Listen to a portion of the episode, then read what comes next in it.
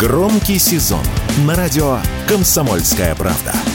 Весь мир услышит Россию. Весь мир услышит радио «Комсомольская правда».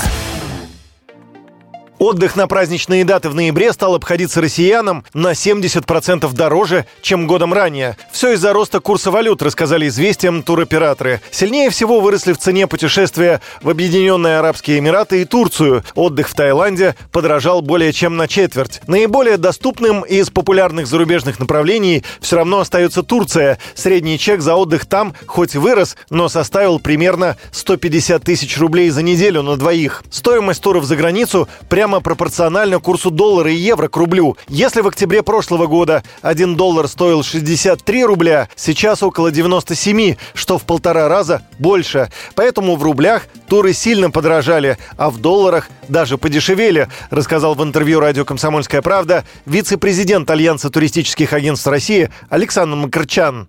Туры подорожали не в валюте, а подорожали в рублях, да, потому что рубль обвалился вот примерно на эти 70% с прошлых ноябрьских за год. Только поэтому туры подорожали. На самом же деле, глобально, скажу вам, туры подешевели. Те же ноябрьские сейчас дешевле в валюте прошлогодних ноябрьских, да, в Турции. В Эмиратах примерно так же. А если брать с августом сравнивать, то туры в рублях э, с августом этого года подешевели в Турции на 40-50% от августовских цен. Но сейчас мы на ноябрь отправляем людей, а, отель 5 звезд, за 180 тысяч рублей из Москвы на неделю, скажем, с 4 по 11 ноября.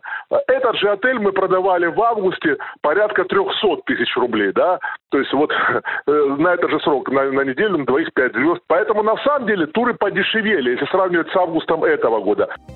На фоне Палестино-Израильской войны россияне отменяют бронирование в Израиль и летят в Египет. Продажи туров на курорты Красного моря увеличились, отмечает Александр Крчан те люди, которые собирались ехать в Израиль на Красное море, а мы знаем, что у Израиля хороший курорт Эйлат находится на Красном море, вот они изменили свои планы, и они сейчас массово летят в Египет на Красное море, потому что в Израиль сейчас ехать по меньшей мере опасно, если можно так сказать. Поэтому мы видим сейчас рост продаж по Египту за счет людей, которые отказались от Израиля. А по Израилю идет катастрофическое падение. У нас за эту неделю упали продажи в Израиль в 20 раз. Наоборот, по Египту продажи выросли примерно на 15 15% за неделю.